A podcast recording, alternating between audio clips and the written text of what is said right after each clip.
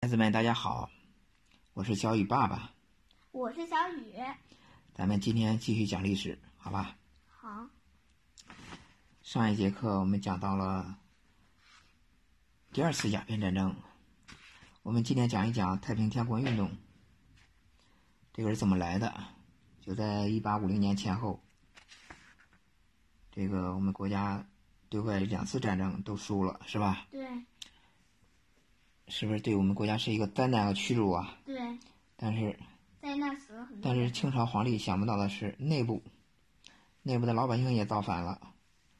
为什么要造反呢？因为他平时经常欺负老百姓，现在跟洋人又打了败仗，打了败仗，是不是？嗯，想然后法挺每个人都为为这个朝廷感到屈辱，然后人民也吃不饱饭，所以很一百张所以很多造反的不是因为打败仗，是因为老百姓吃不饱饭，为什么吃不饱？他们欺压百姓，没有哦对地因为。有人抢钱财。对对，没有地，很多地方都造反了。那造反最大的就是这个洪秀全领导的太平天国。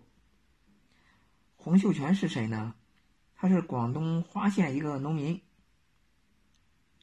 他以前的这个呃考试啊，他也经常考试，就跟现在考大学一样，科举考试。他考了三次，都没考上，考了四次。四次啊！哎，对，考了四次，从十三岁开始考，一直考到三十多都没考上。是隔几年考一次吧？对，考霸是吧？是不是考霸？不是学霸，是考 霸。哈哈哈啊哈！然后在这个考试的路上啊，他碰到了洋人的传教士，给了他一本这个是只有一次吧？谁不知道，哎呦，反嗯正洋人给给给了他一个洋人不是当时有那个传教士在中国活动嘛，是吧？的。对，给了他一本那个小册子，他看里边这个基督教这个东西，看的似懂非懂。懂一点儿。啊，这第四次他失败的时候啊，失败以后就考科举考试失败以后，就是在家大病一场，没信心了， 嗯、精神和精神上和心理上受到了巨大打击，发烧做梦，据说梦见了上帝据说啊，然后这个他这个病好了以后啊，他就像变了一个人一样，边发烧边走路。嗯，对，嗯哼，他就像变了一个人一样，他就说我是上帝的二儿子，耶稣是大儿子，我是天王，是奉上帝的旨意来拯救你们的。他以这个名义想造反，想当头，知道吗？聋人吗？对，挺聪明的这个人。他想造反得有一个名义嘛，要不然别人怎么服他呀？他假装他是，是吧？鬼神之类的，用这种宗教来迷惑呃农民。但是在广东，想传播呢，想传他的教呢，广东人不理他，没人信他。为啥我们呢？跟洋人打交道都打，呃，都熟都都都了解真正的基督教，哪会信他？ 对，还上帝的二儿子呢。一开始这个洋人一听说，哟，中国冒出来一个中国人传教的，洋人想支持他，就过来这个罗马教廷啊，派了一个人，派了一个主教过来，来支持他呢。过来一看，什么呀，还上帝的二儿子，哎呀，气死，把那个主教气得齁齁的啊，这瞎编一气是吧？生气，啊这教皇都想让教皇知道，把他给他他让教皇知道烤死，他了就啊。没让教皇知道嗯，，那个主教回去了，说这是胡说八道的，不支持他，是吧？没让那个教皇知道。对，洋人也不支持嗯他。他跑到了哪儿呢？跑到了广西的深山的老林里边儿，找那些农民、愚昧的农民去传教不。懂的呗。就是对，说是我是来救你们的，哪呀？假的，嗯，我是上天来传播救你们的，咱们跟着我，有饭同吃，有衣同穿，都有了啊。其实没有。对，有田同耕，什么都有了，有钱同使，无处不均匀，无人不保暖。说这个口号提出来，哎，别人就信他了，因为反正在家里也是吃不饱饭，对吧？跟着他混一混嘛，反正在家里也嗯是闲着，因为没地。哎也没有地有地有地是给别人种的，种完之后连饭都吃不饱，就跟着他造反了。造反以后呢，他们就开始打这个攻打这个清朝这个当地的小政府、小城镇，攻攻攻打，攻打了很多，一直打到了南京，这时候已已经搞得很大了，要建国，呃，南京做首都，叫太平天国。这时候就叫太平天国了，他自命天王，然后还封了好几个王，叫东王、西王、南王、北王、封了四个王，他是翼哪王，五个王，国，他是哪国嗯，他是哪国？他是天王。哦，那就六个王。说，呃，我是上帝的二儿子，他是三儿子、四儿子、五儿子、 六儿子、七儿子，下就面这一季对瞎编一气五啊。都六个王，就那时候人人也比较愚昧，六就个糊王糊弄别人。他提出的那些口号呢，就是大家有饭吃啊，有地耕啊，这样的，其实也是骗人的，也是忽悠人的。大家知道吗？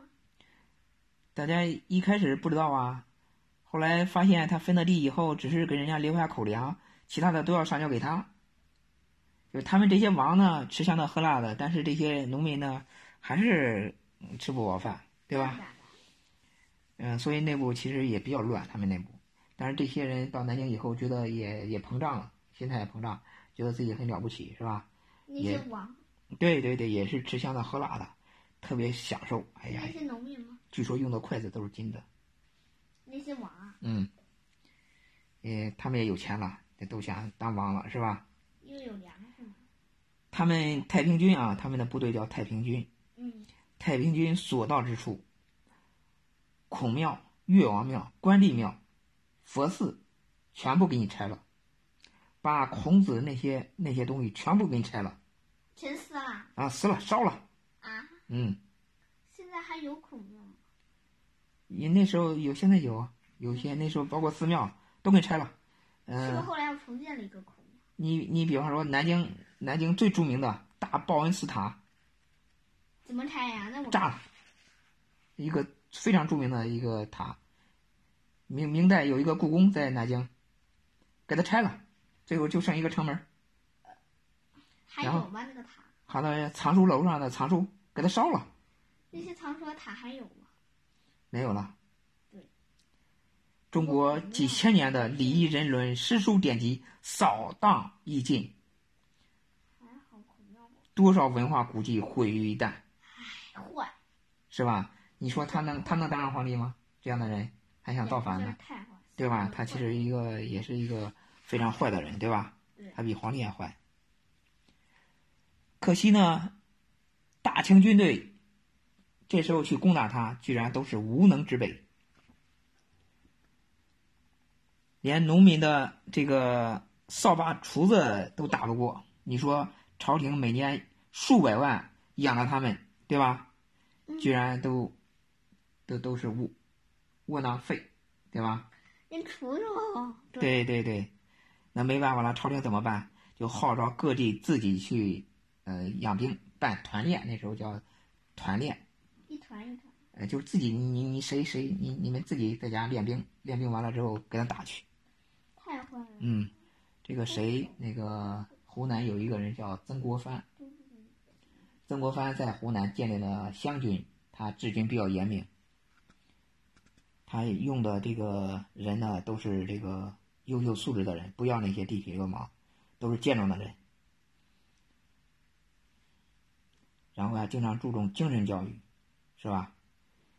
这个湘军于是成为最最厉害的部队，皇帝就命令他去他们在湖南吧？对，他们在湖南去打那个太平天国。曾国藩又推荐了李鸿章，培养的淮军，他在安徽培养的淮军，哦然后左宗棠在浙江培养的部队，他们好像听说，都去打这个太平天国。太平天国这时候呢，他们这些王呢，因为光顾享受，对吧？嗯，内部也比较混乱，都是装神弄鬼的。你想，他们这么搞破坏，谁不反感他们，对吧？一开始这个农民还还跟着他们，后来谁愿意跟着他们，对吧？粮食也就只留一口，最终被打败了。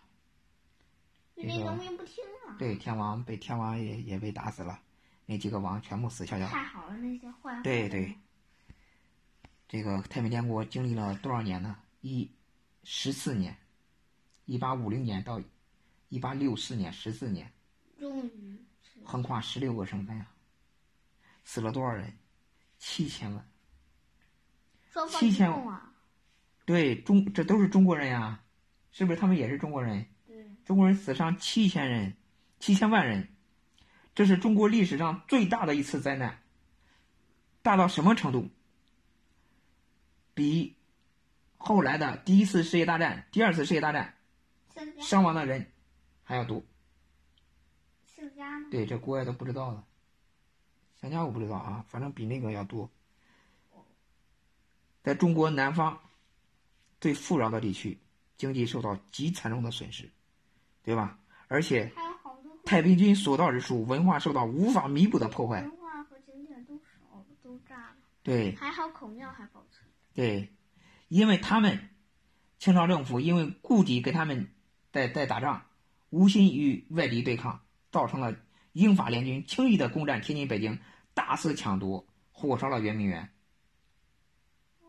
是吧？原来原来是因为忙着跟他们打，一方面清朝政府呃不敢跟洋人打，另外一方面还因为把调兵野绪在太平天国打，对吧？内部这么乱，你说能跟外边能原打来得是过吗？打完太平天国后，结果这个第二次呃，结果第二次鸦片战争就发生。对，所以这个也是一个，呃，我们国家内部比较混乱的一个一个地方，对吧？可以说是内忧外患。嗯，清朝政府到了岌岌可危的地步，对吧？好，我们这集先讲到这儿，好吗？